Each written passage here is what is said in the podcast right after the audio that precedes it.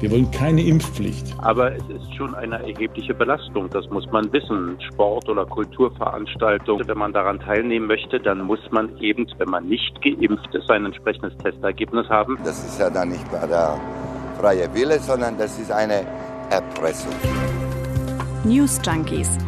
Was du heute wissen musst. Ein Info-Radio-Podcast. Es gibt keine Pflicht, aber trotzdem sollen die Bürger dazu gebracht werden, sich impfen zu lassen gegen Corona. Das ist ein Ergebnis der Ministerpräsidentenkonferenz gestern. Außerdem gibt es jetzt neben 2G und 3G auch 3i. Aha. Was das ist, dazu kommen wir später. Und wir wollen mal schauen, was für Reaktionen gibt es auf die Entscheidungen der Ministerpräsidenten, Corona-Tests ab dem 11.10. nicht mehr umsonst anzubieten für alle. Also in genau zwei Monaten. Heute ist nämlich der 11.8. und wir sind Aurelie Winker und Martin Spiller. Hi. Hi. Nochmal kurz ein Blick zurück. Bayerns Ministerpräsident Markus Söder hat das gestern so gesagt. Auf der anderen Seite ist aber auch wichtig, dass wir schon auch klar machen, dass Impfen eine freiwillige Entscheidung bleibt, aber sie hat Konsequenzen. Und die Konsequenz heißt, wir testen jetzt mehr, schon ab 35er Inzidenz. Aber auf Dauer kann der Steuerzahler nicht die immensen Kosten für so viele Tests übernehmen. Wer sich entscheidet, nicht geimpft zu werden, der muss diese Entscheidung ein Stück weit auch selbst tragen. Und die Kosten dann auch selbst tragen. Ja, wie viel wird da fällig pro Test? Das fragen jetzt viele. Berlins regierender Bürgermeister Müller, derzeit auch Vorsitzender der Ministerpräsidentenrunde, der konnte das heute Morgen im Inforadio noch nicht sagen. Das weiß ich nicht. Ähm, Das müssen wir noch sehen, wie das sicherlich auch von, den, von Anbieter zu Anbieter unterschiedlich sein kann. Vom Bundesgesundheitsministerium hört man, ein Test soll unter 20 Euro kosten. Das lässt jetzt noch vieles offen. Also wenn zum Beispiel jetzt der Test 19,99 Euro kosten würde, dann wäre das natürlich schon wirklich viel Geld, wenn man mal ins Kino gehen möchte oder ähnliches. Kritik kommt deshalb auch zum Beispiel vom Sozialverband VDK.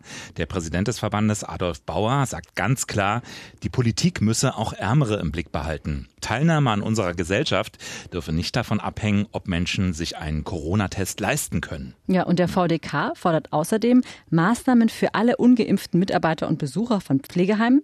Kostenlose Tests vor Ort seien auch über den Oktober hinaus dringend notwendig, um das Leben der Bewohner zu schützen, meint er. Auch die Medizinethikerin Christiane Wopen übt Kritik, und zwar auf Twitter. Da schreibt sie, Tests ab Oktober bezahlen zu lassen, halte sie für epidemiologisch fragwürdig, sozial schädlich und systemfremd in einem solidarischen Gesundheitssystem, schreibt sie. Ja, und auch auf Ebene der Landespolitik gibt es Kritik. Der Vorsitzende des Gesundheitsausschusses im Berliner Abgeordnetenhaus, der linken Politiker Wolfgang Albers, sagt, die Abschaffung der Kostenfreiheit bei den Tests erinnere ihn an schwarze Pädagogik. Oh. Jetzt muss man an dieser Stelle ganz klar sagen, die Ministerpräsidenten und die Kanzlerin, die wollen ja gar nicht, dass viele Menschen für Tests bezahlen. Die wollen, dass viele Menschen sich impfen lassen. Ja. Das hat auch Nordrhein-Westfalens Ministerpräsident Armin Laschet am Abend in der ARD gesagt. weil die ganze Kraft jetzt darauf gehen muss, mehr Menschen zum Impfen zu bringen, vor allem die, die vielleicht bisher sich dazu nicht entscheiden konnten, aber gar keine Impfgegner sind, sondern aus vielerlei Gründen das nicht gem ge gemacht haben, die müssen wissen, es wird für sie schwerer, sie werden an bestimmten Dingen nicht mehr äh, ohne Test teilnehmen können und sie werden den auch selbst bezahlen müssen. Und das ist auch fair gegenüber den vielen Geimpften, die einen Beitrag zur Solidargemeinschaft leisten. Schauen wir doch mal kurz eben auf die Impfquote, die offenbar noch zu niedrig ist. Also aktuell sind laut Robert Koch Institut 55,6 Prozent der Menschen in Deutschland vollständig geimpft. 62,7 Prozent sind mindestens einmal geimpft. Aber es gibt ja einen großen Unterschied zwischen den Altersgruppen. Die unter 17-Jährigen, da sind es gerade mal 13 Prozent, die geimpft sind. Und bei über 60 Jahren, da sind es dann gut 81 Prozent. Zum Thema Kinderimpfung könnt ihr übrigens die News Junkies Folge von letzten Freitag auch nochmal nachhören. Kleiner Tipp zwischendurch. Ist übrigens nicht so, dass es jetzt gar keine kostenlosen Tests mehr geben soll. Es soll Ausnahmen geben.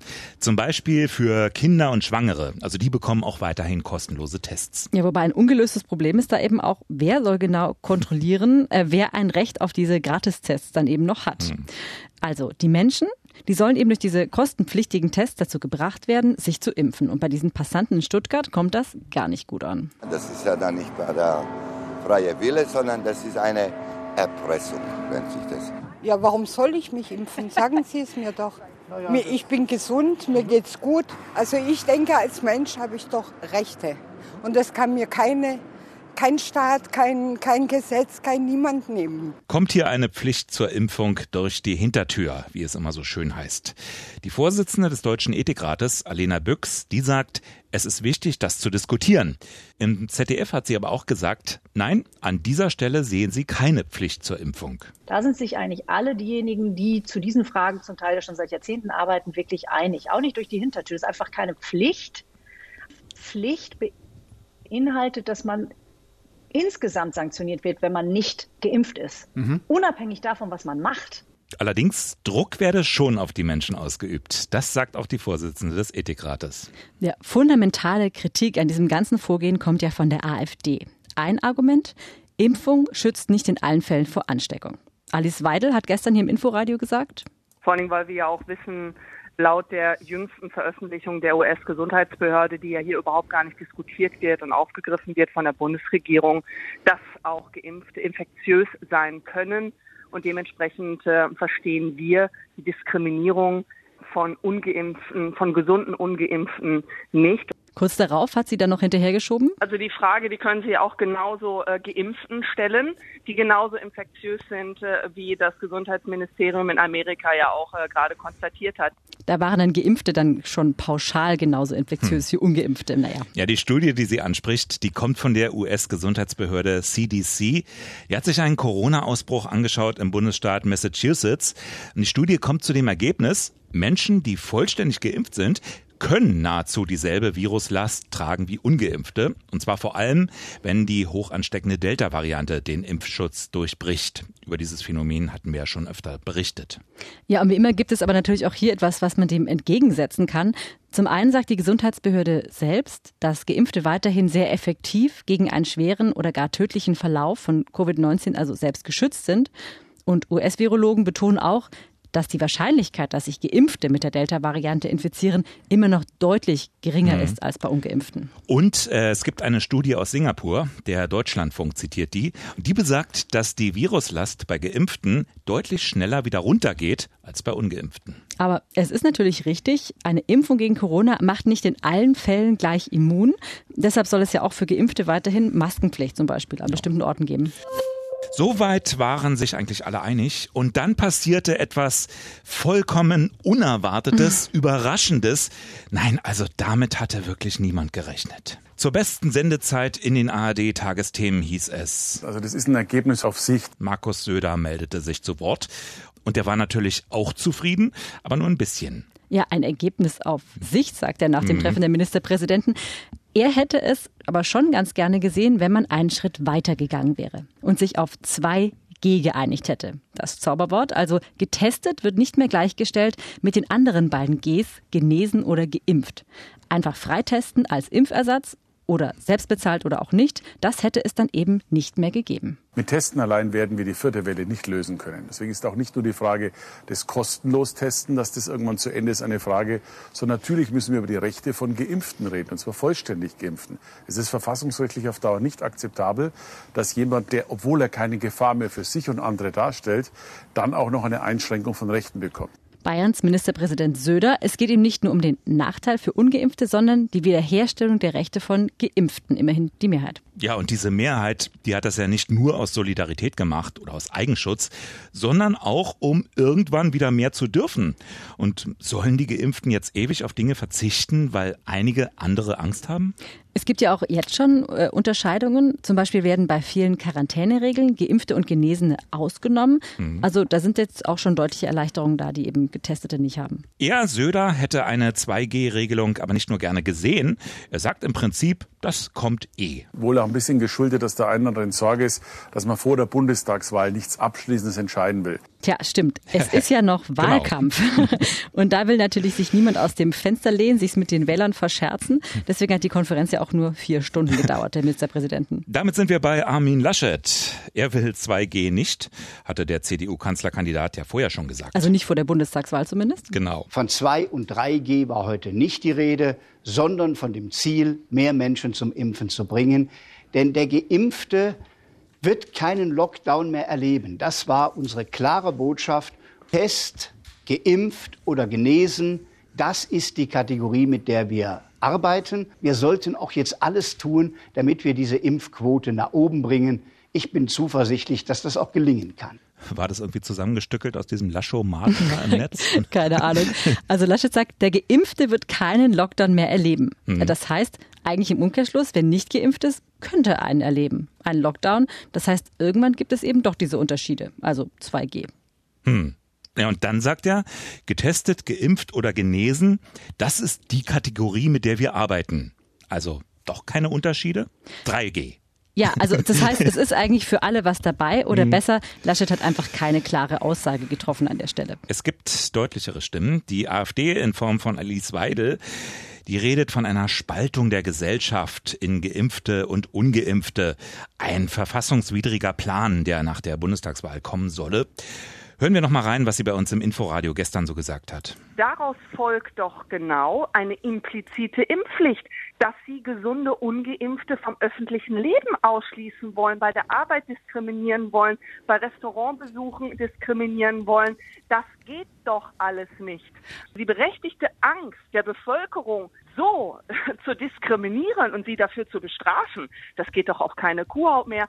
Ja, nun erwähnt sie ja gerade Restaurants und das ist ja gar nicht so einfach, denn selbst wenn jetzt der Staat nichts beschließt, in vielen privaten Bereichen, in der Gastronomie, in Geschäften, beim Friseur, da könnte es eben 2G doch geben. Ja, hält ja auch längst Einzug. Zum Beispiel beim ersten FC Köln.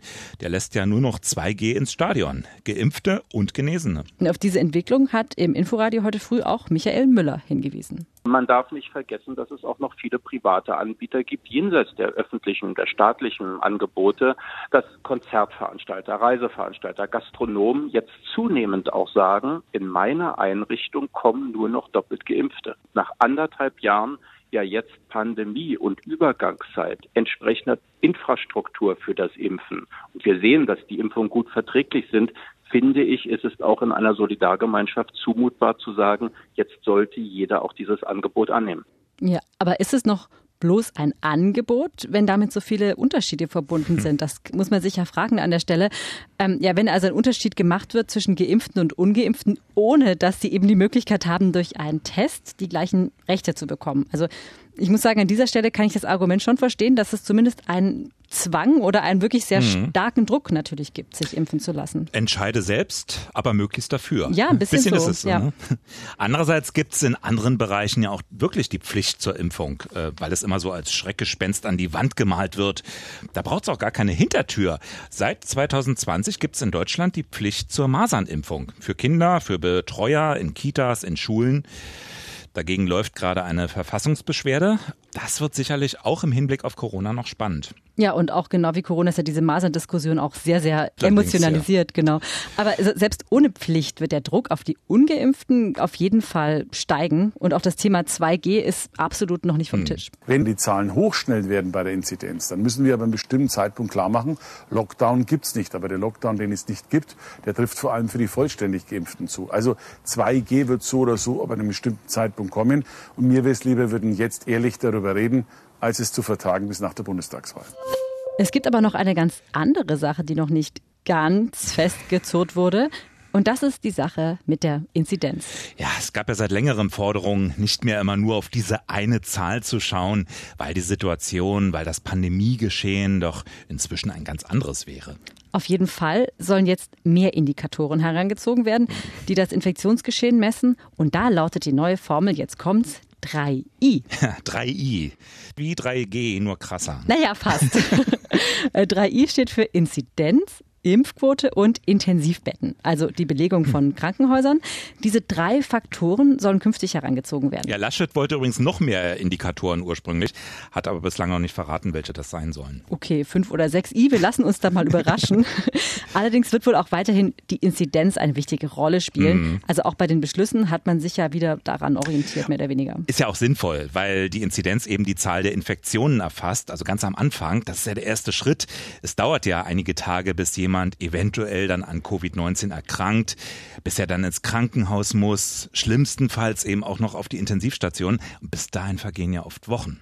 Ja, und zum anderen hat man ja auch noch keine ganz genaue Idee, wie man diese drei I-Werte zusammenbringt. Also was ist mhm. quasi die magische Formel, wie zum Beispiel die Berliner Ampel. Da gibt es ja ein Beispiel hier bei uns in der Region. Daran hat Michael Müller auch nochmal erinnert heute früh im Inforadio. Bundesweit, für alle Bundesländer, für alle Städte, die sehr unterschiedliche Voraussetzungen haben, haben wir das noch nicht wirklich rund formulieren können. Das ist auch noch ein Auftrag an das Bundesgesundheitsministerium und das wird mit Sicherheit auch noch mal eine Rolle spielen im Rahmen der Ministerpräsidenten, ob wir für alle eine entsprechende Formel praktisch haben und so eine Ampel, wie wir sie in Berlin haben, ob wir das für alle auch umsetzen können. Es bleibt also noch genug an Beschlüssen für künftige Ministerpräsidentenrunden. Ja, die nächste Ministerpräsidentenkonferenz kommt bestimmt nur aus dem Kanzleramt. Da wird sich dann jemand anders dazu schalten. Das bleibt spannend. Ein anderer Beschluss der Ministerpräsidenten gestern wird heute nicht so kontrovers diskutiert. Nämlich Bund und Länder wollen die Hochwasserregionen in Westdeutschland langfristig mit 30 Milliarden Euro unterstützen. Ja, und wie wichtig das ist, das wird deutlich, wenn man Cornelia Weigand hört, die Bürgermeisterin der Verbandsgemeinde Aldenaar. Im ZDF hat sie das gesagt. Das Zuhause ist zerstört, das sind die Arbeitsplätze der Menschen, die Betriebe sind zerstört. Das ist das Thema, wir leben mehrheitlich von Weinbau und Tourismus, das ist zerstört. Wir brauchen Straßen, die sind zerstört. Wir brauchen normal Wasser, Abwasser, Strom, das ist zerstört. Die Eisenbahnlinie ist zerstört. Also egal, wo Sie anpacken, es ist wirklich alles zerstört. Ja, und der Fonds für diese wirklich schlimm von der Flutkatastrophe betroffenen Menschen, der soll kommende Woche im Kabinett auf den Weg gebracht werden und im September vom Bundestag beschlossen werden. Und dann gibt's noch einen Nachklapp zu unserem gestrigen Podcast. Darin hatten wir über Afghanistan gesprochen. Ja, und über die sich zuspitzende Situation, den Vormarsch der Taliban mhm. und was das für die Menschen bedeutet. Und dabei ging es auch um die Frage der Abschiebung aus Deutschland nach Afghanistan. Genau, und heute nun die Entscheidung des Bundesinnenministeriums. Abschiebungen nach Afghanistan werden ausgesetzt. Grund die aktuelle Entwicklung der Sicherheitslage im Land. Wenn ihr mehr wissen wollt und das gestern verpasst habt, hört unsere News Junkies einfach nach Spotify, Apple, ARD Audiothek, einfach überall, wo es Podcasts gibt. So, Feierabend. Ich wünsche dir einen erholsamen, staufreien Nachhauseweg durch das Verkehrschaos da draußen. Ja, mal gucken. War es bei dir heute Morgen auch so schlimm? Äh, nee, bei mir ging's. Äh, ich habe es aber auch nicht weit, ehrlich gesagt. Hm. Ich war mit dem Auto gekommen und hat man schon gemerkt, dass da ein anderes Verkehrsmittel nicht so fährt. Es war voll. Ja. Morgen ist Normalstreik bei der Bahn. Richtet euch darauf ein. Alles Gute, ansonsten bis morgen. Ciao. Tschüss. News Junkies. Was du heute wissen musst. Ein Podcast von Inforadio. Wir lieben das Warum.